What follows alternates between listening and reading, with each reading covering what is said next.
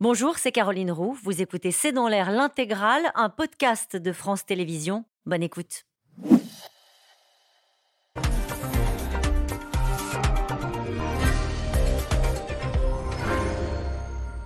Bonsoir à toutes et à tous. Nous attendons vos questions SMS, Internet et réseaux sociaux pour alimenter notre discussion. Aux États-Unis, le président est accueilli avec les honneurs et les sourires pour une visite d'État. Comme ses prédécesseurs, la scène internationale est devenue le terrain privilégié d'Emmanuel Macron. Il faut dire qu'en France, L'ambiance n'est pas de même nature. L'horizon a rarement été aussi bouché. Un gouvernement qui prépare concrètement les Français au scénario de coupure d'électricité et aux hausses de tarifs. Des affaires qui occupent l'espace médiatique et, alimentent un climat de défiance. Une première ministre abonnée au 49-3, des mouvements de grève comme aujourd'hui, les médecins et la SNCF, sans parler du retour du Covid. Le chef de l'État va devoir faire preuve de beaucoup d'imagination pour dégager l'horizon. Alors quelles sont ses marges de manœuvre est-il gêné par le retour des affaires? Pourquoi le gouvernement redoute tant le mois de janvier? Grève, affaires, électricité ça se complique, c'est le titre de cette émission. Avec nous, pour en parler ce soir, Yves Tréhard, vous êtes éditorialiste et directeur adjoint à la rédaction du Figaro. Citons votre édito de samedi consacré à la présidence des Républicains. Droite dans ses bottes. Nous en dirons aussi un mot à la fin de l'émission. Cécile Cornidet, vous êtes éditorialiste politique aux échos. Elle a une aujourd'hui. Électricité, le gouvernement prépare les esprits aux coupures de courant. Et puis je cite votre chronique du jour, Laurent Vauquier, le jeu du saute élection. Euh, Fanny Guinochet est avec nous ce soir. Vous êtes journaliste économique pour la Tribune et éditorialiste sur France Info. On peut vous retrouver euh, régulièrement, d'ailleurs, une chronique intitulée Réforme des retraites. Le gouvernement va afficher un recul de l'âge à 65 ans et c'est à lire euh, sur le site de France Info. Et Jérôme Fourquet, enfin, vous êtes euh, directeur du département Opinion Institut de sondage IFOP. Je rappelle votre livre La France sous nos yeux aux éditions du Seuil. Bonsoir à tous les quatre. Bonsoir. Merci de participer à ce C'est dans l'air en direct. Je me tourne vers vous, Cécile Cornudet. C'était la une de votre journal. Dans la série Ça se complique, l'électricité, ça va se compliquer pour les Français pour les ménages Disons qu'on est en train de le découvrir. En réalité, les autres pays autour de nous, ça fait déjà depuis 2-3 euh, mois qu'ils préparent l'opinion à euh, d'éventuelles coupures. Nous, on a retardé. Pourquoi? Parce qu'on avait une polémique autour du nucléaire, les, les centrales euh, en réfection, et que le gouvernement pensait qu'en mettant la pression sur EDF, ça passerait pour l'hiver. En fait, ça passe pas. Et si l'hiver est un peu froid, si janvier est un peu froid, eh bien, il faudra faire des coupures effectivement d'électricité, ce qui pose un tas de problèmes concrets. Comment je rentre chez moi avec mon digicode, comment je descends de l'ascenseur si je suis dedans? Enfin, on va, ça va être un, non, feuilleton sans fin pour les Français. Je, je, me, je vous coupe, il y aura une simulation hein, le 9 décembre pour savoir comment est-ce qu'on va gérer. Vous savez qu'à l'étranger, les gens sont formés. Ils ont un petit kit avec euh, la, torche, euh, tout ça. On leur a appris comment faire et comment gérer cette période. Et nous, on arrive quand même un peu tard euh, pour faire ça. Et d'ailleurs, le gouvernement cherche le, juste ton. Aujourd'hui, Elisabeth Borne et Olivier Véran étaient un peu plus rassurants en disant mais attendez, c'est pas sûr. Si on fait bien de la sobriété, si on ne met pas notre machine entre 18h et 20h, on n'aura pas besoin de vous couper. Donc, ils, ils, cherchent à prévenir sans inquiéter encore. Mais ils ont préparé les ils ont commencé à le faire avec l'idée que ça pourrait toucher les ménages. Avec, on a désormais les créneaux horaires, on a les zones où ça pourrait intervenir. Euh, intervenir.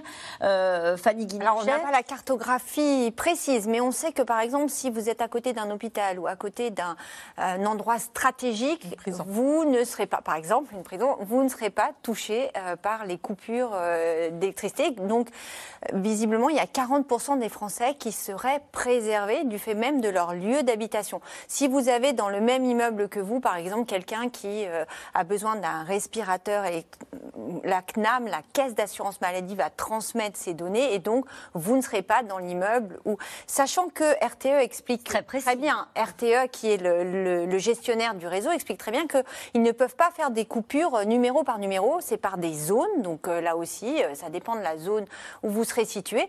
Et que ben, on entend par ailleurs la patronne d'Orange dire, par exemple, les télécoms, ça n'est pas prioritaire. Donc, euh, il, se peut, que dans certains endroits, il n'y ait pas de téléphone. Donc, vous voyez, ça va être quand même. Là, on se prend la réalité. Euh, et puis, euh, dernière chose, le gouvernement, dans le plan qu'il présente, il dit bah, dans les endroits où il y aura des délestages, il se peut que dans les écoles, il n'y ait pas de service le matin parce que forcément, pas de lumière, pas de chauffage, pas de service de. pas d'alarme, pas, d'alarme incendie. Donc, on ne peut pas accueillir. Et pour les transports pour la Et alors, pour les transports, c'est pareil pareil, il va y avoir des délestages possibles. Donc vous voyez, la France, s'il y a des coupures de courant importantes parce que tout dépend du ciel, c'est ce que nous dit donc de la météo. Ça, dépend pas de, gouvernement. ça dépend pas des réacteurs nucléaires, ça dépend du ciel. Évidemment, mais comme on sait qu'ils sont un petit peu faiblards en ce moment nos réacteurs euh, nucléaires, on s'en remet au ciel. Non mais blague à part, on nous explique bien que si janvier et février sont des mois extrêmement froids, il y aura certainement des coupures. Sachant que les entreprises ont déjà fait des efforts. Ce matin, sur France Info, il y avait le patron de RTE qui disait on voit dans l'industrie des baisses de consommation parce que la production euh, des industriels, ils ont organisé différemment. En revanche, tout le secteur tertiaire, c'est-à-dire notamment les bureaux, eh bien là, euh, il n'y a pas beaucoup de, de réductions de consommation qui ont été faites. On peut dire que la consommation d'électricité, la semaine dernière, a baissé de 6,7%. Donc il y a une anticipation euh, des Français, peut-être de certaines entreprises Surtout les industries et les industries euh, sur, sur, la, sur la consommation. Juste, je vous relançais sur le nucléaire. Ça veut dire que, peut-être avec vous, Yves Tréa, on a totalement renoncé à ce calendrier qui avait été proposé et défendu par l'EDF en disant ne vous inquiétez pas, on va rouvrir les réacteurs les uns après les autres pour pouvoir faire face. Ça, c'est exclu désormais. Je dirais que si on était dans un pays où il y avait une transparence totale, cette histoire est scandaleuse. Scandaleuse. Scandaleuse on a parié sur l'indépendance nucléaire, l'indépendance énergétique de la France au tournant des années 70, De Gaulle, Pompidou, Giscard d'Estaing. On est la, première ou la deuxième puissance nucléaire au monde pour notre électricité. 75% de notre électricité vient du nucléaire et on l'a voulu. Moralité euh, par euh, idéologie, on a décidé que le, nucléaire était dangereux. Il y a des dangers dans le nucléaire, certes, mais c'est une énergie qui est quand même décarbonée, première chose. Et deuxième chose, on a laissé filer cette industrie de telle sorte, et là les téléspectateurs vont, on, ne peut qu'être affolés, on n'a plus de soudeur pour réparer les réacteurs, on était obligé de des États-Unis. Donc depuis. Le scandale, c'est qu'on nous ait dit que ça allait rouvrir et que ça rouvre pas. C'est quoi le scandale Il y a deux scandales à la fois. Il y a un, il y a, non, il y a un choix électoral. Il y a un choix électoral, c'est-à-dire vis-à-vis des Verts, il y a eu des euh, concessions qui ont été faites en disant on va passer de 75% à 50% d'électricité d'origine nucléaire. Ça, c'est la première chose. Et la deuxième chose, on n'a pas entretenu notre parc nucléaire. Ça coûte très cher. On a procrastiné, si vous voulez, et euh, on a laissé filer, de telle sorte qu'aujourd'hui, eh bien, on est, on est avec des réacteurs, la moitié d'entre eux ne sont, on peut pas les remettre en action parce que on manque de personnel, on n'a pas assez d'ingénieurs pour euh, qui sont spécialisés dans cette filière parce que on a laissé tomber cette filière et on n'a pas suffisamment de techniciens aussi pour réparer. Et donc on est dans une situation grotesque, ubuesque. On est obligé d'aller acheter du gaz aux Allemands pour, fabriquer de l'électricité en France.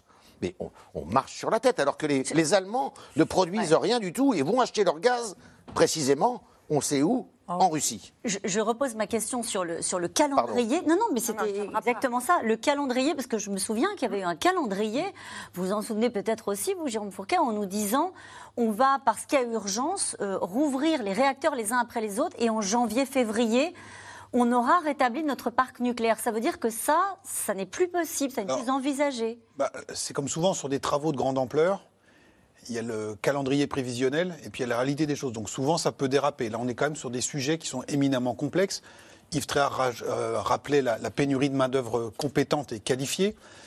Euh, pour corser le tout, euh, nous avons il y a quelques semaines maintenant une grève dans les raffineries qui était pilotée par la CGT Énergie et en solidarité avec leurs camarades des raffineries et pour euh, euh, demander des augmentations de salaire, une partie de la CGT d'EDF des sites de production nucléaire s'est elle aussi mise en grève, ce qui a retardé d'autant le calendrier, les tranches, parce que tout ça se programme très longtemps à l'avance. Il y a une myriade de sous-traitants qui interviennent et dès qu'il y a un grain de sable qui vient euh, perturber le planning, tout part, tout part, en, partie, plus sans doute aussi des difficultés techniques qui n'avaient pas été anticiper. C'est quand même des, chantiers qui sont colossaux.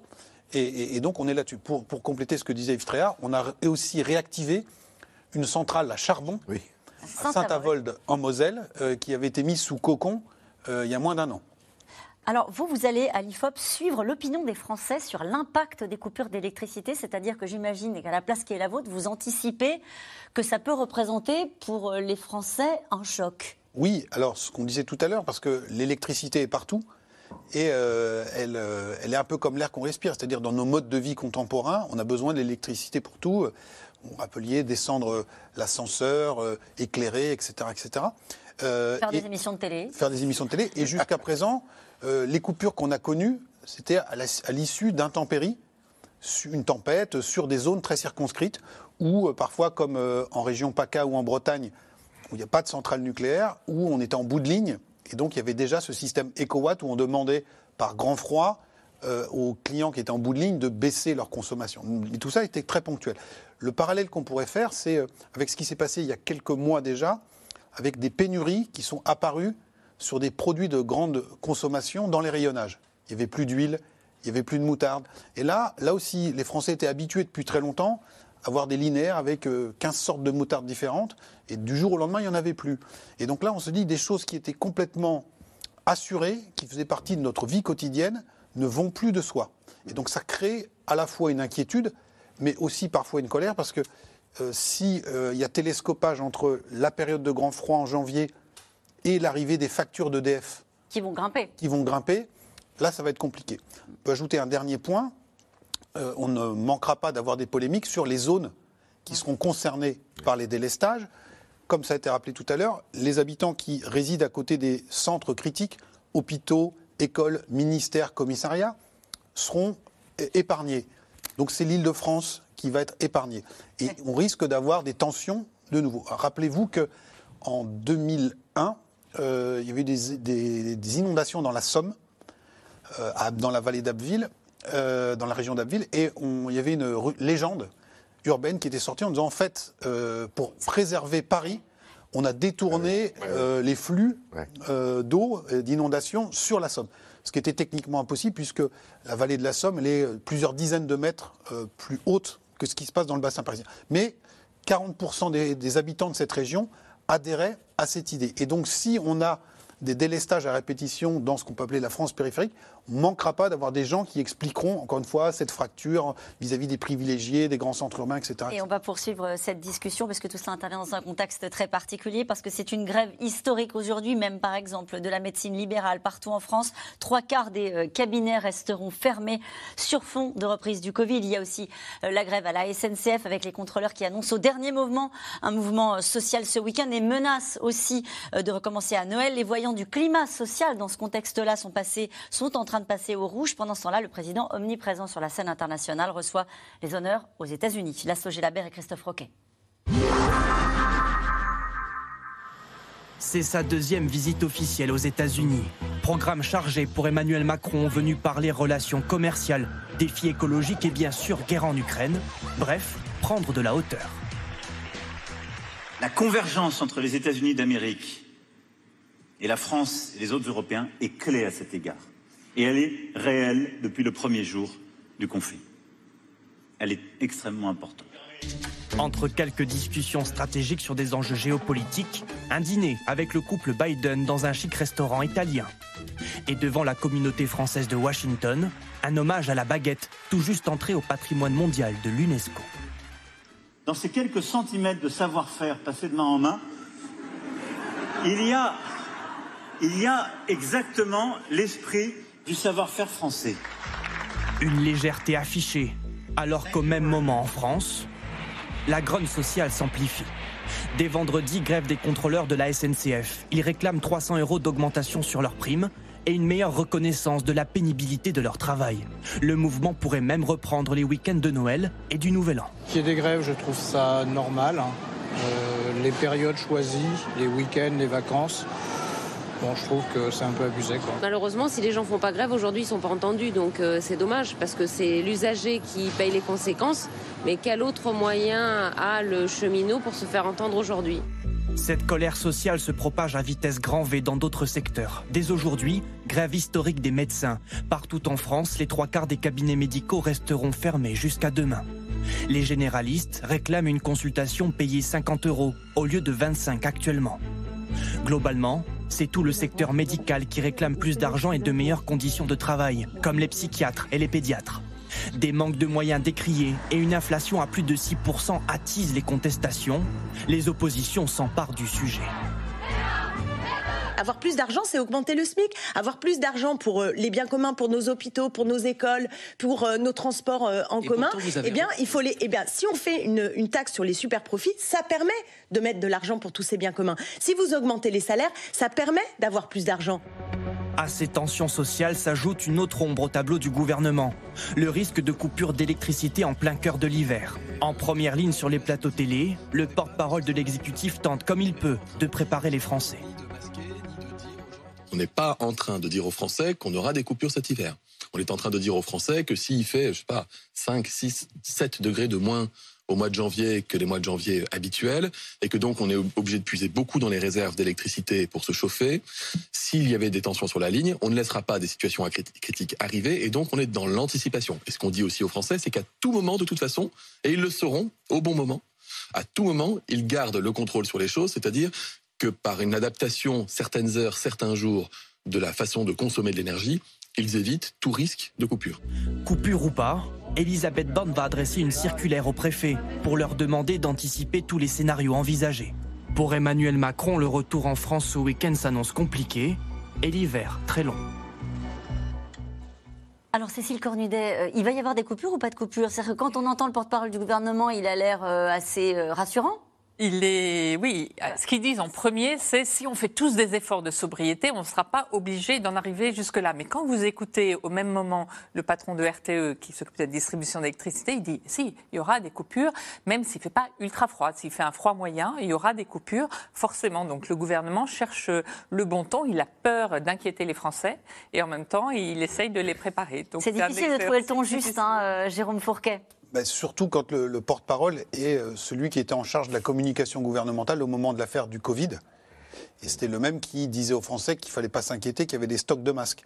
Et donc on peut comprendre qu'une euh, partie de l'opinion ait du mal à le croire, plus euh, effectivement ceux qui tendent l'oreille à ce que disent les professionnels. Rappelez-vous que c'était les grands énergéticiens français, le patron d'EDF, d'Engie et de Total, qui avaient pris la plume il y a quelques mois pour sonner le tocsin en disant euh, on va devant des, de, graves difficultés sur, en matière d'indépendance de, énergétique et d'assurance de, la, la production. L'approvisionnement. Oui, d'approvisionnement, exactement. Cette question de Joël dans les Pyrénées-Atlantiques, va-t-on rentrer dans le dur cet hiver avec l'inflation, les coupures d'électricité et la grogne sociale? Il y a des chances. Il y a, des, chances, parce que là aussi, on nous annonçait un pic d'inflation. Souvenez-vous, euh, Bruno Le Maire cet été disait euh, ah bah, le pic d'inflation, euh, c'est à la fin de l'été. Je me souviens très bien, c'était au mois d'août, fin août. ça va passer, après ça va se tasser. Euh, quand vous regardez des chiffrages très euh, institutionnels, indépendants de l'INSEE, vous voyez bien que euh, ça ne se tasse pas. Et quand vous faites vos courses au supermarché tous les jours, vous voyez bien que votre plaquette de beurre, elle augmente, que les produits de première nécessité, on ne parle même pas de la moutarde dont on peut se passer, mais le lait, la baguette qu'on voyait, dont le président faisait l'apologie, eh bien, augmente. Donc, effectivement, il y a le sentiment, en fait, tout ça donne l'impression que d'un côté, on paye plus pour un service qui est euh, plus, moins important. Vous payez plus, euh, plus cher votre billet de train, vous avez une grève. Vous payez plus cher euh, votre ticket de métro. on voit que la RATP risque d'augmenter, va augmenter. On ne sait pas encore à quel niveau son passe Navigo. Et vous avez moins de rames parce qu'on voit bien que derrière, la RATP n'arrive pas à fournir suffisamment de, de métro. Vous avez des métros bondés. vous payez un peu plus cher votre panier de courses et en fait, vous avez la baguette, la fameuse baguette. Voilà, et vous avez moins de produits. Et bientôt, vous allez en payer plus cher votre électricité et votre gaz parce que le bouclier tarifaire va être diminué euh, en début d'année prochaine. Mais en revanche, vous n'aurez pas toujours l'électricité. Peut-être que deux heures par jour, vous n'aurez plus d'électricité. Donc forcément, quand on met ça tout à plat, ça ne donne pas un sentiment de sérénité absolue avec un gouvernement qui cherche, on le voit bien, hein, la, la, période est difficile pour lui, mais qui cherche sans ne pas être trop alarmiste et en même temps euh, inciter à des efforts, euh, essayer de répartir ces efforts, mais on voit bien que euh, la difficulté, ça va être, comme le disait Jérôme Fourquet, et, ça va être, bah, oui, mais moi je fais des efforts et, pourquoi eux ils n'en font pas? Eux ils font la grève, ils ont le droit de bloquer tout le pays, je pense aux agents SNCF, et moi en fait dans le privé, les augmentations de salaire c'est 4% en moyenne, hein, entre 4 et 5% là encore selon l'INSEE. Et finalement, la SNCF, les contrôleurs de la SNCF, ils ont déjà obtenu en tout cas en moyenne 5,8% cette année d'augmentation de, salaire. Beaucoup de, la situation que vous évoquez à l'instant dans le détail euh, provient d'une situation qui est internationale. Euh, le gouvernement, à un moment donné, on peut se retourner vers l'État en disant c'est de la faute du gouvernement, c'est de la faute de l'État. Euh, ont-ils des marges réelles de marge de manœuvre? Alors on met de côté ce que vous nous avez évoqué tout à l'heure sur le nucléaire et, et je ne sais pas s'il faut utiliser le mot de fiasco, mais en tout cas sur la déception des Français vis-à-vis -vis de notre parc nucléaire, mais sur la situation internationale sur l'inflation euh, qui impacte l'ensemble de l'économie, ils peuvent se retourner vers euh, les banques centrales, euh, etc. On peut évidemment imputer une partie de la responsabilité ou des causes de cette situation, de cet état de fait, à effectivement des, des, causes exogènes. Il y en a deux principales. Hein. C'est la Chine qui est à l'arrêt à cause de cette politique zéro Covid, et la Chine est complètement repliée sur elle-même, elle ne commerce plus, elle, ne, elle n'est plus un moteur de l'économie internationale. Ça, c'est la première des choses. Et la deuxième des choses, c'est la guerre en Ukraine qui a complètement désorganisé euh, eh ben, les routes du commerce et aussi l'approvisionnement en énergie d'une grande partie de, de l'Europe. Mais à côté de ça, vous avez quand même des, des, raisons et des causes endogènes. Alors on parlait du nucléaire aussi, bien sûr, mais c'est aussi, euh, euh, et aux yeux de beaucoup de Français, qui sont très exigeants pour leur service public, et c'est pas nouveau, on en parle ici régulièrement, c'est quand même un, un, sentiment de déclassement de notre pays et un sentiment euh, de délitement de ce qui faisait les piliers de notre pays en termes de service public. C'est vrai, euh, c'était vrai de l'école, on en a beaucoup parlé, c'est vrai de la sécurité, mais viennent s'ajouter à cela maintenant d'autres secteurs qui sont essentiels, les transports publics. Euh, voilà, alors c'est pas uniquement à ce gouvernement, parce que souvent ce sont des réformes qui auraient dû être faites il y a 20, 30 ans, qui sont des réformes lourdes, qui sont des réformes difficiles, qui sont des réformes où les gouvernements successifs se sont dit on va au casse-pipe si on les fait parce que euh, on va pas tenir, avec des Français, il faut le dire, et moi je suis parti, je fais partie de ceux qui approuve de ce point de vue le président de la République quand il dit qu'on est un peuple de Gaulois réfractaires. C'est vrai que dès qu'on change quelque chose dans ce mm. pays, dès qu'on change quelque chose de nos habitudes, eh ben, on n'est pas content. Cécile Cornudet, est-ce qu'il y a une inquiétude au sommet de l'État sur tout ce que vous avez évoqué à l'instant depuis le, début de l'émission, à la fois une forme de colère sociale, euh, des rendez-vous qui sont des rendez-vous d'augmentation des prix avec une poursuite de l'inflation et, et tout ce contexte-là Il y a une très grosse inquiétude sur le mois de janvier parce que euh, vous disiez qu'est-ce qu'a fait le gouvernement? En vrai, le gouvernement, il a fait beaucoup. Mm. On a eu ce bouclier tarifaire qui a coûté des milliards euh, au pays que n'ont pas du tout eu nos voisins et ah qui a limité l'inflation en France. Or, il va être obligé un petit peu de réduire la voilure parce qu'on ne peut plus euh, le financer. Donc, on va forcément au-devant de difficultés. Et puis, il faut ajouter la retraite la semaine prochaine, le 15 décembre, le gouvernement Elisabeth Borne annonce un euh, report de l'âge légal, 64 ou 65 ans, on ne sait pas encore. Et ça, ça peut être de la goutte d'eau. Donc en janvier, vous, vous allez avoir une accumulation de tout ça. Les coupures, le pouvoir d'achat, la retraite. Et ben ça, ça fait quand même un cocktail quand on voit le climat de tension qu'il y a quand même euh, chez euh, les Français, qui peut être complètement explosif. Donc là, dès qu'on voit un ministre, il est là vivement qu'on se réveille en février. En gros, ils ont tous identifié que janvier, elle est absolument catastrophique, mm. parce que tout vient en même temps. En plus, il y a la, la ristourne sur l'essence qui va être supprimée. Enfin, tout, tout, vient en même temps. Jérôme Fourquet, c'est intéressant ce que dit Cécile Cornidet.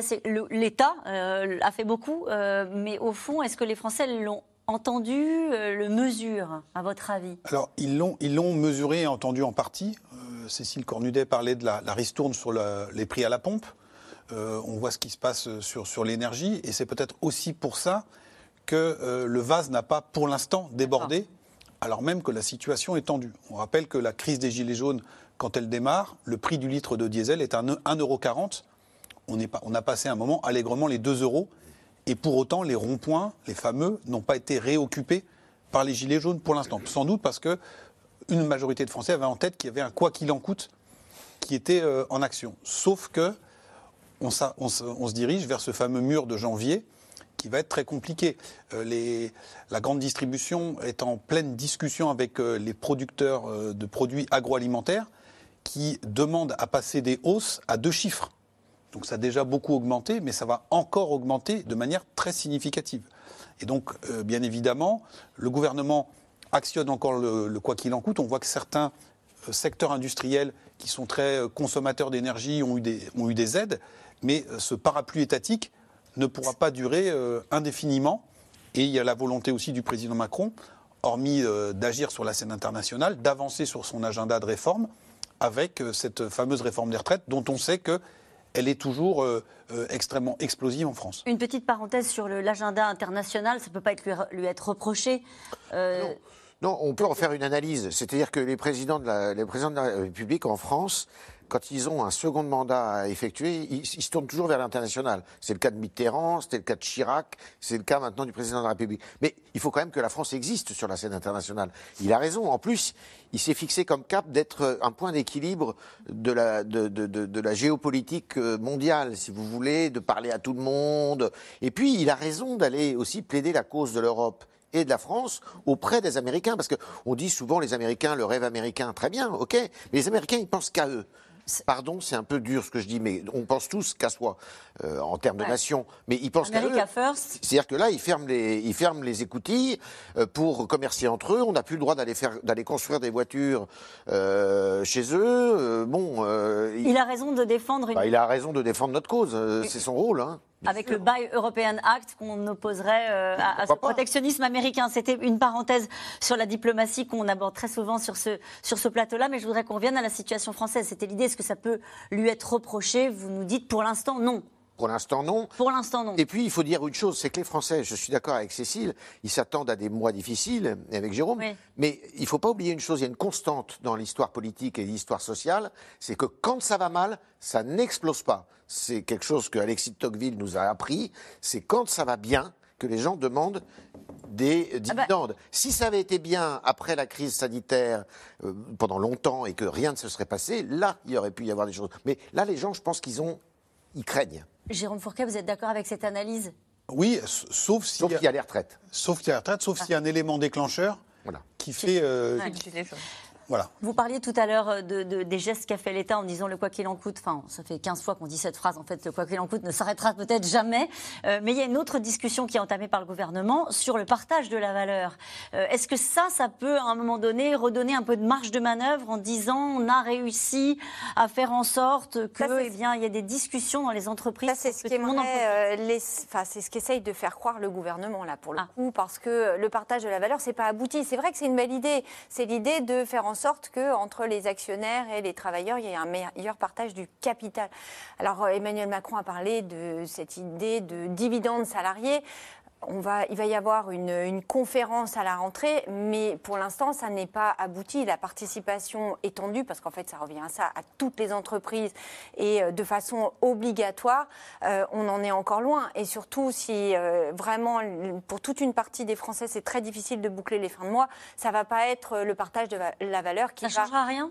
Ça changera à long terme, ça change, c'est une philosophie et il faut, il faut lancer le débat. Je ne dis pas qu'il ne faut pas le lancer, mais étant donné euh, là le colmatage, parce que c'est de ça dont on va parler en janvier et février, on va, à mon sens, l'État va en arriver, euh, comme il le fait aujourd'hui, à faire des chèques fuel, euh, des chèques inflation, chèques bois, des aides pour les ménages les plus en difficulté.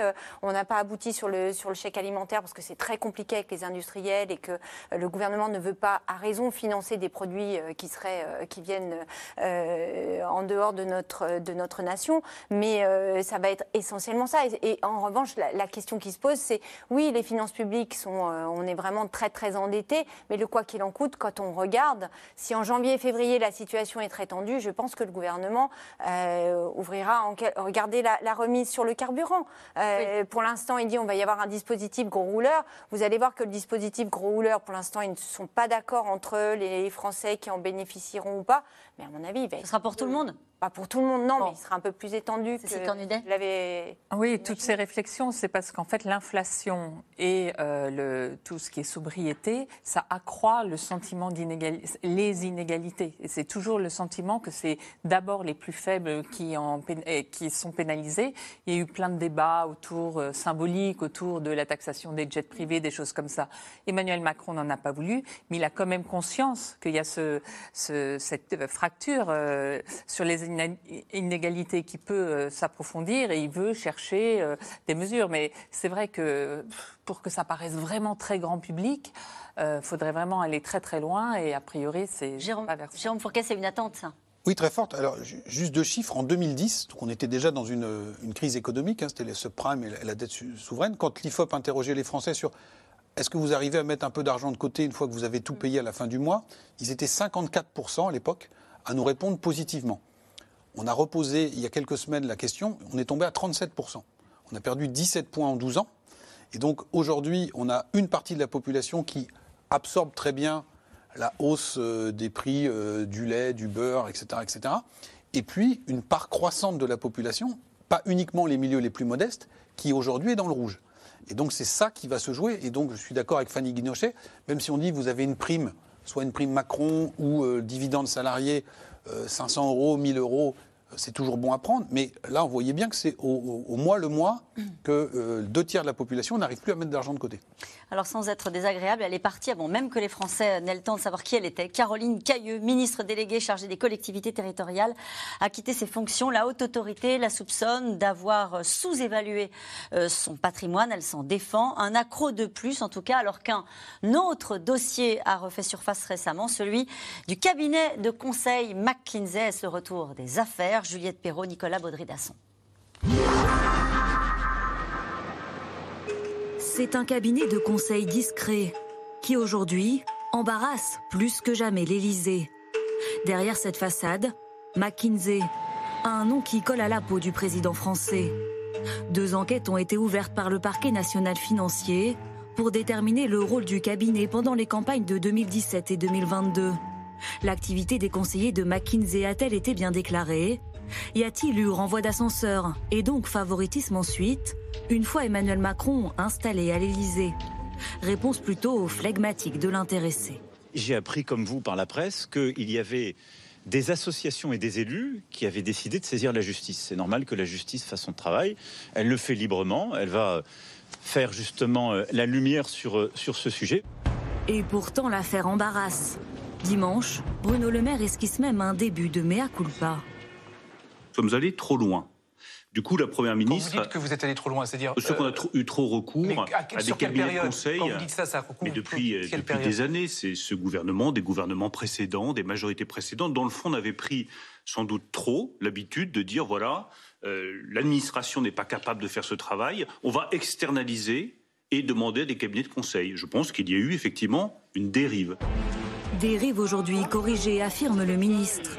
Mais la sortie, agace le porte-parole du gouvernement. Je ne sais pas ce que c'est qu'une dérive ou un abus. Je sais que quand j'ai eu besoin de rattraper l'Allemagne dans la campagne vaccinale, euh, eh ben, j'ai fait appel à une entreprise qui venait de conseiller l'Allemagne dans l'élaboration des centres de vaccination. Des tensions qui se multiplient au sein de l'exécutif. Pendant qu'Olivier Véran contredit Bruno Le Maire, Gabriel Attal et Clément Beaune, tous deux prétendants à la mairie de Paris pour 2024, se livrent un duel à distance sur les plateaux.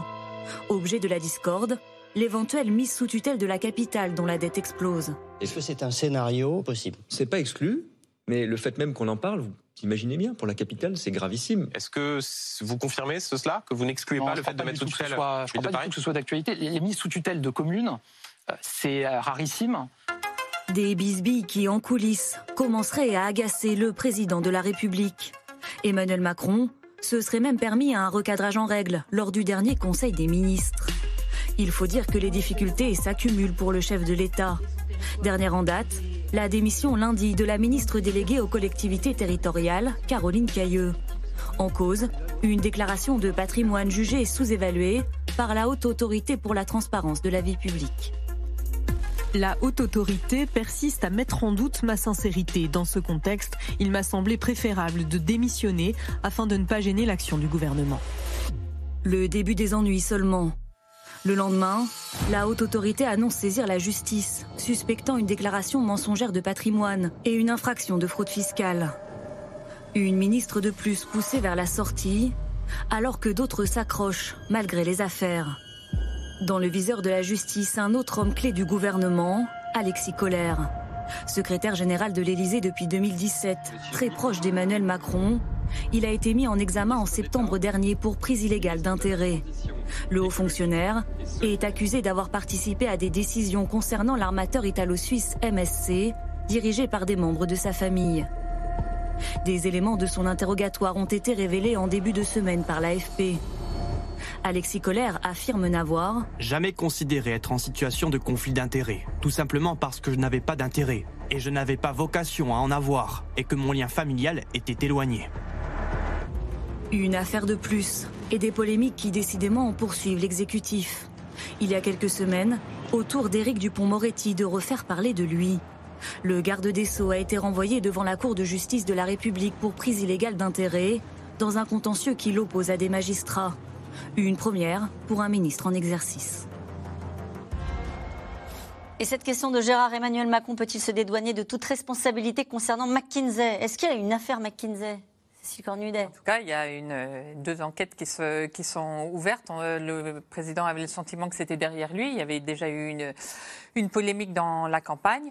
Lui, il a le sentiment qu'il a tout dit, c'est-à-dire, oui, il y a des individus qui, il se trouve, euh, sont employés chez McKinsey, qui, sur leur temps libre, mais comme des gens euh, qui viennent de chez Total, je sais pas quoi, il y a plein de bénévoles dans une campagne, viennent prêter main forte, font des notes, participer à des groupes de travail. Ça touche tous les, tous les, tous les partis, tout le monde fait ça. Euh, donc lui, il ne comprend pas pourquoi c'est euh, sur euh, lui, quelques personnalités de McKinsey qu'on vient l'embêter.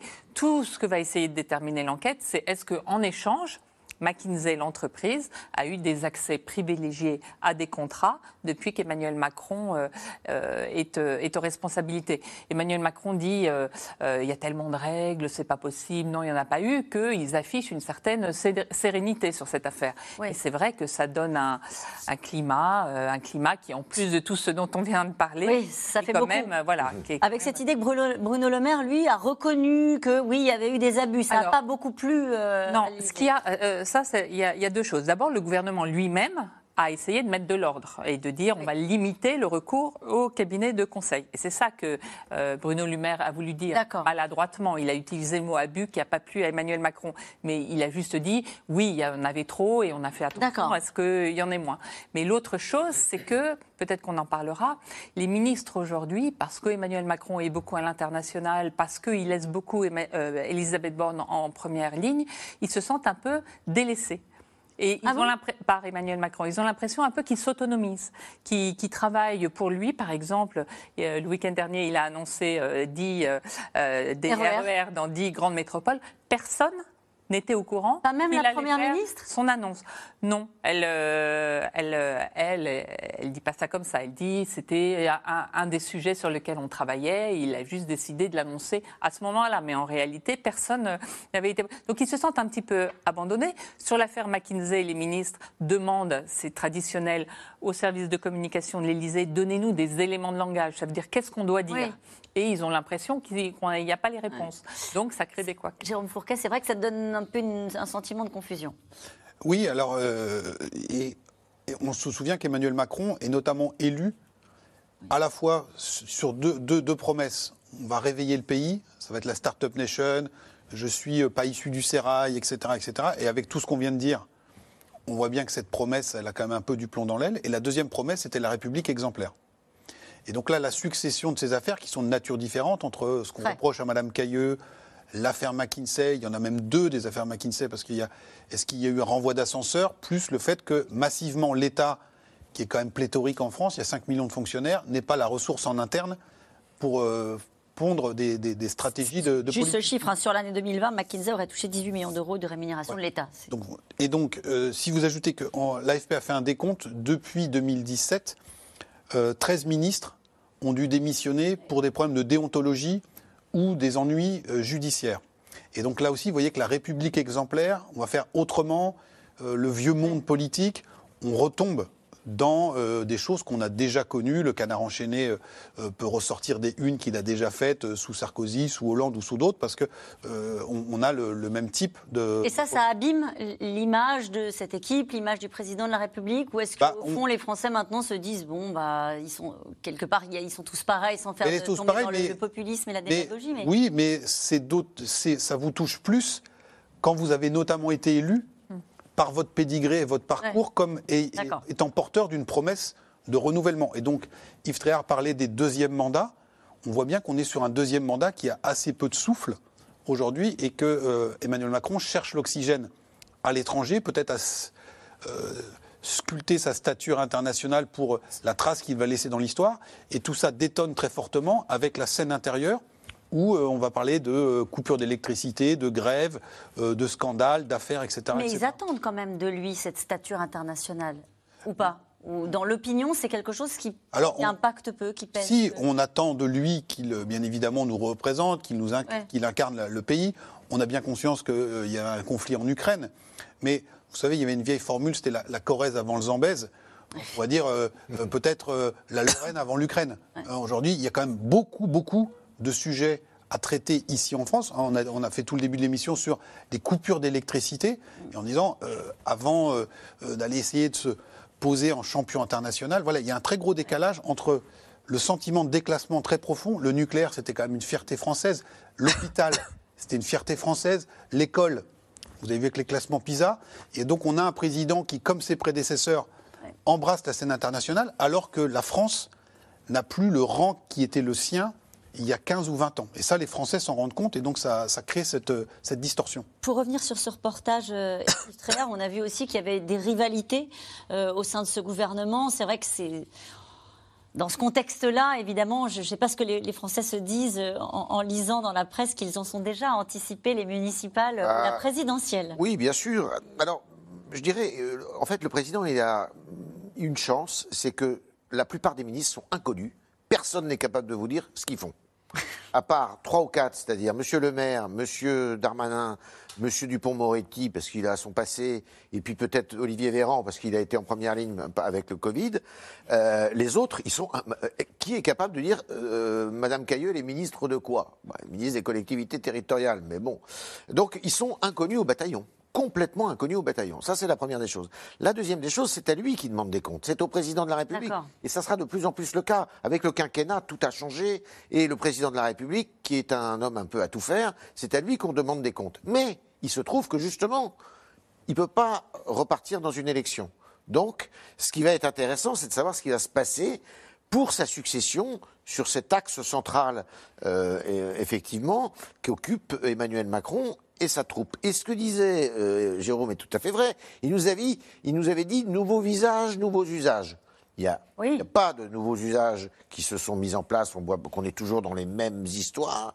Et les, mêmes les nouveaux visages, euh, Darmanin, le maire, tout ça, c'est du, du, passé déjà. Enfin, c'est du passé. Ils existaient avant. Ça leur ferait pas plaisir si vous entendez. Non, mais ça, ils existaient avant, ainsi que Monsieur Gérard, euh, j'allais dire Gérard, Édouard Philippe. Euh, donc, on est, je dirais, euh, euh, si vous voulez, pour, pour Emmanuel Macron, ce qu'il cherche là, ce n'est pas à, à, laisser une trace électorale et à c'est à laisser une trace dans l'histoire. Et c'est pour ça aussi qu'il est beaucoup à l'étranger. C'est parce qu'il veut régler le problème ukrainien. C'est lui qui va régler le problème avec Poutine. C'est lui qui va s'ériger en rempart contre le protectionnisme américain tout en réglant les histoires en disant bah, je vais construire des RER e dans toutes les grandes villes. Est-ce que sur la scène intérieure, quand on regarde euh, dans, la série des désordres, on peut regarder ce qui se passe à l'Assemblée nationale? La Première ministre, on est à son septième 49-3. Bon, au final, ça passe aussi. Hein. Oui, mais justement, elle est très affaiblie. Enfin, elle est dans une espèce de ritournelle euh, qui est toujours la même, le 49-3. En plus, c'est vrai qu'il ne lui fait pas de cadeau. Alors, elle n'a pas un charisme, elle l'avait dit hein, euh, quand elle a été nommée. elle n'a pas un charisme époustouflant. Hein. C'est une technicienne, une laborieuse. Et en plus, en plus de tout ce qu'elle a à gérer. il fait une petite vidéo sur YouTube un dimanche soir pour dire, eh ben, en plus, je vais vous, je vais vous promettre 10 euh, RER dans les grandes métropoles. Vous allez voir, votre vie a changé. Ça va être euh, une super qualité de vie écologique, économique. Euh, elle apprend ça et je pense qu'elle se dit, OK, on va trouver l'argent où? Parce que trouver des milliards d'euros, ça se compte en milliards d'euros. 15, 15 Voilà, de construire des RER. Au bas Vous les, au bas mot, parce qu'après, il faut les entretenir tenir. Et en plus, ce sont des sujets qui touchent les gens. Enfin, euh, effectivement, ce sont les transports du quotidien. C'est vraiment des choses qui sont euh, primordiales aux yeux des gens.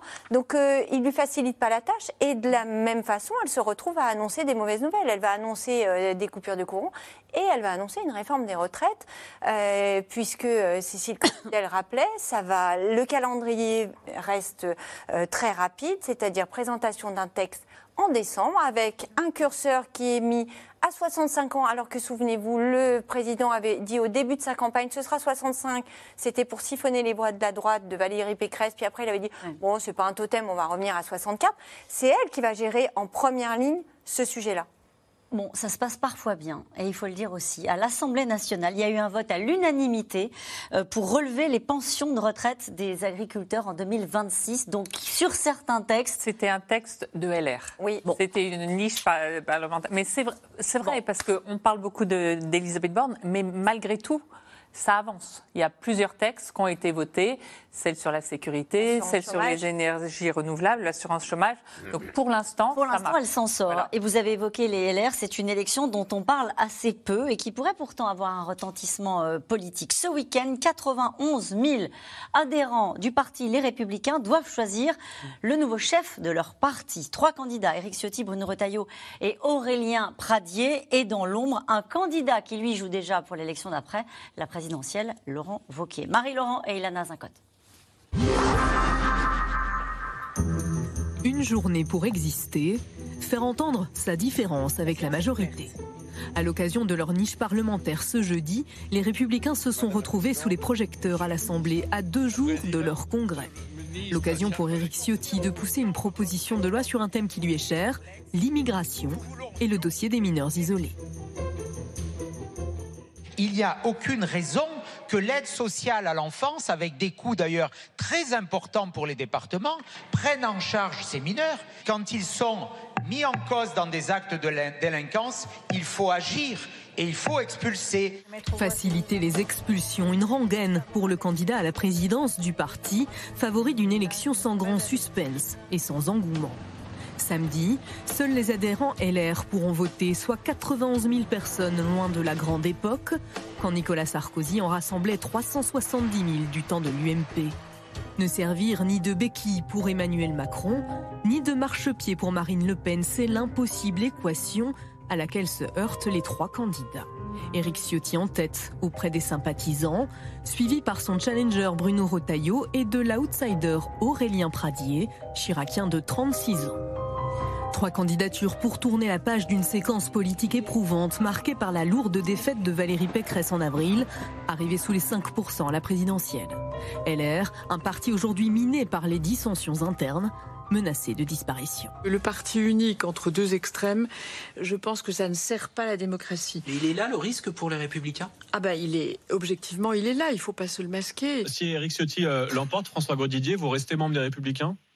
Non, je ne renouvellerai pas ma cotisation. Euh, il affichait de la sympathie pour le président Poutine euh, avant la guerre euh, en, Ukraine. C'est voilà, là je ne pourrais plus rester dans un mouvement dont je suis membre depuis depuis 40 ans. Éric Ciotti, une ligne politique rétrécie, identitaire et surtout un ticket avec Laurent Vauquier qui ne cache pas ses ambitions d'être le porte-parole du parti en 2027. Je vais vous dire les choses très clairement et comme je les pense. En 2027, soit ce sera moi, soit ce sera Marine Le Pen. En l'échange du soutien de l'appareil, le président de la région Rhône-Alpes adoube le député des Alpes-Maritimes. Je vous le dis très simplement, vous pouvez faire confiance à Eric parce que je lui fais confiance. La politique française est devenue tellement faite d'opportunisme, de trahison, de mercenaires, de gens qui passent d'un côté et de l'autre, de girouettes politiques dont on est peuplé. au moins, Eric, c'est quelqu'un qui non seulement est droite, mais qui est droit. Un binôme qui pourrait bien rebuter certains.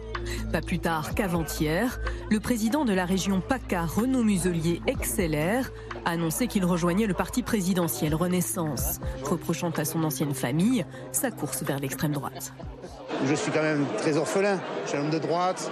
Aujourd'hui, c'est les 90 ans de Jacques Chirac. Je viens d'inaugurer la corniche de Jacques Chirac à Saucé les Pins avec un maire vert, des gens raisonnables. Euh, euh, J'arrive pas bien à comprendre ce qu'ils veulent, où ils veulent aller, donc je ne me retrouve pas. La suggestion de coalition LR-Macron émise par Nicolas Sarkozy continue donc à faire travailler la poutre, selon l'expression d'Édouard Philippe. Ce matin à l'Assemblée, lorsque la majorité choisit de voter la proposition de loi LR concernant les retraites agricoles. L'Assemblée nationale a adopté à l'unanimité la proposition de loi. Cela ressemble bien à un appel du pied. Marche après marche, réforme après réforme, sachons trouver encore aujourd'hui les chemins d'un compromis républicain. Certains scruteront de près le congrès LR de ce week-end, à commencer par l'ancien Premier ministre Édouard Philippe, justement, personnalité de droite préférée des Français. Il espère bien, lui aussi, récupérer quelques talents au sein de son mouvement Horizon. Alors cette question de Dominique dans le Haut-Rhin concernant les élections chez LR, qui a les faveurs de Nicolas Sarkozy, Yves Tréhard? qui a les faveurs de Nicolas Sarkozy Certainement pas Bruno Retailleau, puisque Bruno Retailleau a dit qu'il fallait fermer la, euh, euh, tourner la page. Certainement pas, à mon avis, euh, Aurélien Pradier, parce que sur beaucoup de sujets, il est en désaccord. Celui qui est le plus proche, à mon avis, c'est Eric Ciotti. mais sauf qu'Eric Ciotti vient de faire une mauvaise manière aujourd'hui même, puisque Eric Ciotti veut revenir sur la double peine. Vous savez que c'est une des réformes entre guillemets, de gauche de Nicolas Sarkozy euh, quand il était ministre de l'Intérieur, qui avait supprimé la double peine. C'est quoi la double peine? C'est quand vous êtes un ressortissant étranger, que vous euh, commettez un délit ou un crime en France, eh bien, euh, on vous renvoie chez, vous. Mm. Et, et ça, ça avait été supprimé. Que peut représenter pour la droite et pour euh, la recomposition de la, vie politique, la poutre qui continue de travailler, une élection d'Éric Ciotti On a compris dans ce reportage qu'il y a une partie euh, DLR qui considère que ça c'est inacceptable, surtout si derrière il y a une candidature de Laurent Wauquiez.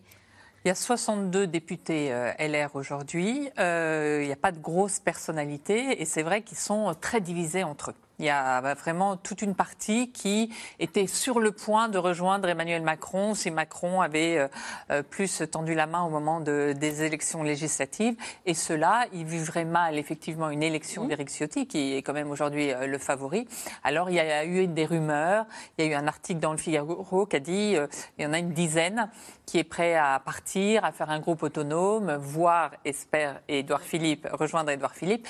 En vrai, manifestement, ça a un peu euh, le fait que euh, ça sorte, ça a un peu, ça les a un petit peu fait euh, reculer. Donc peut-être qu'à terme, ils finiront par partir. Mais euh, dans l'immédiat, euh, enfin ça, c'est moi je pense que la, plus grande probabilité c'est qu'ils partent pas là. Mais, est-ce qu'il peut y avoir un intérêt dans la configuration actuelle de, euh, de pour la Macronie mmh. de voir se fragmenter encore un peu plus ce qu'il reste des LR ou pas? Ce qu'il leur faut aux macronistes, c'est des gens qui votent leur texte. Or les républicains, ils sont stratégiques. Sans eux, il n'y a pas de majorité. Donc ce qu'ils vont, ce qu'ils font jusqu'à présent, c'est de partir à la chasse aux voix, de négocier Gérald Darmanin a beaucoup fait ça sur la sécurité, fait ça sur l'immigration. Ils sont en train de le faire aussi euh, sur la retraite. Donc ils essayent de faire des textes d'abord LR compatibles, le, report de l'âge légal, c'est une proposition depuis toujours euh, des Républicains, donc ils espèrent qu'ils voteront euh, à l'Assemblée. Mais euh, de grandes recompositions, je pense que c'est encore un petit peu tôt. Il faut voir ce que, parce qu'on a les prochaines élections, c'est les européennes en 2024, dans deux ans. Je pense que d'ici 2024, chacun va rester dans son camp et peut-être que ça bougera après si LR n'arrive pas à se refaire une. Je, je me tourne vers vous, Jérôme Fourquet. Est-ce qu'il y a encore un appétit des Français pour politique. Pour la politique, dites-vous, Cécile Cornidet, j'allais dire pour ces affaires partisanes. Pour, on voit bien, je disais, ça se fait un peu dans l'indifférence générale, cette élection. Ah bah, alors, il reste 90 000 adhérents euh, euh, comptabilisés à LR, donc ça reste quand même une machine militante non négligeable, mais elle s'est quand même euh, affaiblie. Et vous voyez que le traitement médiatique et l'intérêt, l'appétence des Français pour cette bataille est quand même très, très limité. Il y a derrière le congrès du PS en janvier. Euh, on s'en intéresse plus beaucoup. On peut dire que c'est les deux parties de l'ancien monde qui sont dévitalisées. Mais je pense que c'est beaucoup plus profond que ça. Il y a une grosse fatigue démocratique, une grosse fatigue vis-à-vis de la politique. Je pense que les, tirages des, journaux, euh, des, hebdomadaires qui font leur couverture sur des sujets politiques fonctionnent moins bien. Et mon, collègue Frédéric Dabi euh, de, l'IFOP avait fait observer que dans notre baromètre pour Paris Match, on évalue tous les mois 50 personnalités politiques. Mm. Et donc, il a regardé comment ces personnalités politiques, alors qui ont évolué au cours du temps, étaient populaires ou non. En 2007, en septembre 2007, au moment de l'élection de Nicolas Sarkozy, vous avez 20 personnalités sur 50 qui passaient la barre de 50% de bonne opinion. En 2012, après l'élection de François Hollande, on était toujours à la vingtaine. En 2017, premier mandat d'Emmanuel Macron, il n'y avait plus que 7 personnalités sur 50. Et là, cette année, en septembre, il y en avait une qui passait la barre des 50. Édouard Philippe. Euh, donc, euh, euh, Yves Tréhard disait tout à l'heure méconnaissance des ministres, désintérêt pour la politique politicienne et partisane. Et donc, on est dans ce climat-là également. Et nous revenons maintenant à vos questions, vous qui vous intéressez encore, j'espère, allez un peu à la politique. Une question de Eric en Haute-Garonne. Il y a peu pour les particuliers, les coupures de courant étaient inenvisageables. Qu'est-ce qui a changé? Bah, ce qui a changé, c'est qu'il euh, va manquer d'électricité. Il y a peu, on nous disait que le calendrier serait respecté. C'est ce qu'on disait au début de, l'émission, que EDF, euh, le gouvernement avait mis un nouveau patron à la tête d'EDF, qu'il prenait les choses en main. Avant l'été, c'était ce qui était euh, présenté aux Français. Donc il ne fallait pas s'inquiéter. si on faisait de la sobriété, ça allait passer. Euh, force est de constater qu'aujourd'hui, les réacteurs, alors en plus on a découvert euh, sur certains réacteurs de nouveaux problèmes de corrosion euh, à l'automne. En plus, il se trouve qu'il y a une grève, et, d'ailleurs la grève des agents EDF, elle n'est pas, elle pas complètement terminée dans la mesure où dans la réforme des retraites, vous aurez une partie a priori sur les régimes spéciaux et les industries gazières et électriques font partie. C'est un régime spécial, donc forcément, si le gouvernement s'attaque à ce régime spécial, il se peut que les agents EDF fassent grève. Je pense que c'est euh, tous ces éléments mis bout à bout qui font euh, dire qu'aujourd'hui, eh bien personne n'échappera à des coupures de courant si l'hiver est froid quelques heures euh, peut-être euh, dans la semaine ou... Alors les heures, on les connaît, hein, ce serait, euh, on les connaît les horaires de coupure. 10h midi, c'est ça, 18h 20h. 18h 20h. Une question de Marie dans le Gard. Serons-nous prévenus à temps des coupures de courant? Pour nous nous préparer? Alors trois jours avant, on saura si la journée en question sera rouge ou verte. Si elle est rouge, on sait qu'il y aura des coupures de courant et la veille à 15 heures, vous recevrez une alerte pour dire ça devrait être euh, vous qui devrez être concerné et euh, ce sera totalement précisé euh, à 17h. Ce sera comme sur le Covid, il y aura des conférences ou... Bah, vous avez une application comme sur le Covid, vous avez une application qui pour l'instant n'a pas été énormément téléchargée, mais EcoWatt, voilà, où vous, aurez, vous saurez dans quel niveau de météo on se situe. Mmh. Si et le fait qu'on soit prévenu, c'est ce qui nous distinguera des pays en voie de développement. La seule chose. tacle glissé de la part d'Estréa en colère. Allez, une question de Valérie dans le Rhône. Si certaines zones subissent des coupures de courant et pas d'autres, n'y aura-t-il pas un sentiment d'iniquité bah C'est ce qu'on a dit tout à l'heure. Alors, ce, le, ce qui est prévu, c'est que ça tourne mm. et qu'il y en aura pour tout le monde. Donc, on, fera euh, une rotation dans les coupures. Ça, on l'avait vu euh, avec le Covid. Déjà, vous vous souvenez quand euh, Marseille avait été, avait été confiné euh, et que le reste de la France ne l'était pas, ça avait été. L'égalité, c'est probablement de notre, de, notre triptyque le, mot qui est le plus cher aux Français. Au lieu d'annoncer des RER, Macron devrait-il s'occuper, devrait s'occuper des problèmes des Français? Il a l'impression de s'occuper des Français en, faisant ça, parce qu'il y a tous les, gens dans, les grandes métropoles qui passent du temps euh, euh, dans leur voiture, qui ont vu leur facture d'essence exploser et à qui ça s'adressera. Et on rappellera que le, RER e fonctionnera à l'électricité, donc il faudra que d'ici là, euh, on ait réglé. Qu'est-ce que vous avez tout ce soir là Allez, une question de Florence dans le Val-de-Marne. Comment baisser sa consommation quand on n'a pas l'impression de consommer beaucoup C'est le chauffage? Voilà, c'est le chauffage, c'est euh, le four. Alors euh, le four, visiblement, consomme beaucoup. Il ne faut surtout pas le mettre entre 19h et 20h. Hein, et puis beaucoup d'appareils sous tension. Parce que, en fait, les gens laissent leurs appareils en veille. et, la veille, fait consommer beaucoup d'électricité. Pour savoir, vous avez le site de l'ADEME qui est très bien fait, euh, l'agence nationale, où vous avez un certain nombre d'éco-gestes mm. euh, qui sont présentés euh, pour essayer de le plus, c'est le gros électroménage. Bah, c'est le chauffage. Puis après, il y a des vraies différences. Si vous êtes dans une passoire énergétique, c'est là où il y a une inégalité aussi. si vous êtes dans un logement qui est mal isolé, vous allez consommer pour avoir un petit peu de chauffage alors que si vous êtes dans un logement euh, neuf, euh, bien isolé, euh, vous n'aurez pas besoin de... Une question d'Alain dans le Calvados, qui a à peu près le même état d'esprit que, vous ce soir. Je ne comprends pas comment un pays qui devait avoir une électricité nucléaire bon marché, on est arrivé là. Bah oui, c'est défaut de prévision aussi. Hein, Euh, une question de Patrick dans la Nièvre. Retour du Covid, grève des médecins, des biologistes. C'est vrai qu'on n'en a pas parlé à la SNCF également. Une grève, un mouvement de grève dont on a dit un mot. Comment allons-nous passer Noël? Est-ce que ça s'annonce compliqué euh, bah, il, risque d'y avoir des mouvements sociaux, effectivement. Et même avant de venir, je voyais que GRDF, les agents de GRDF, là c'est le gaz, euh, demandent aussi des hausses de salaire et envisagent des mouvements de grève. Il y a déjà eu une grève la semaine dernière en Ile-de-France.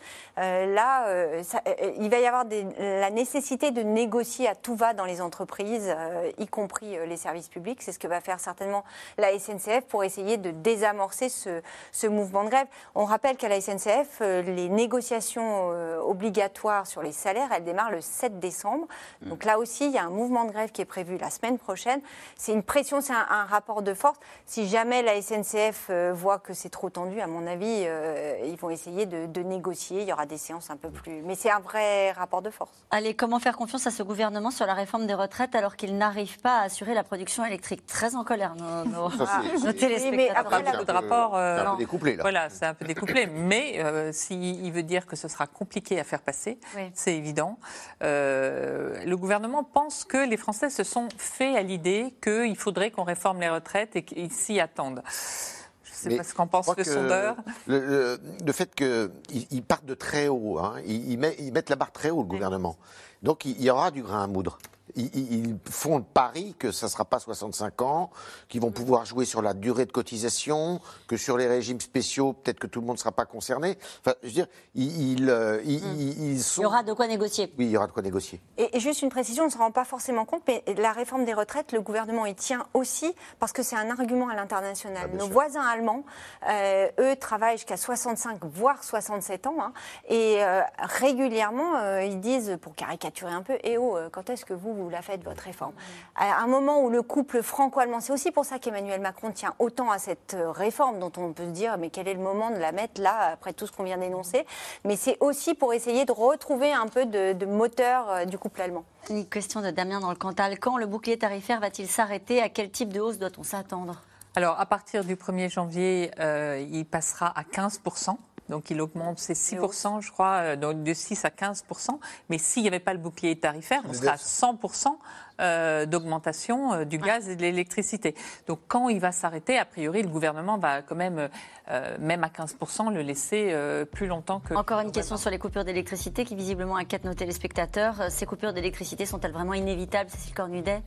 Le gouvernement continue de dire que si on fait des efforts de sobriété, elles seront évitables. Et puis si on a une bonne météo.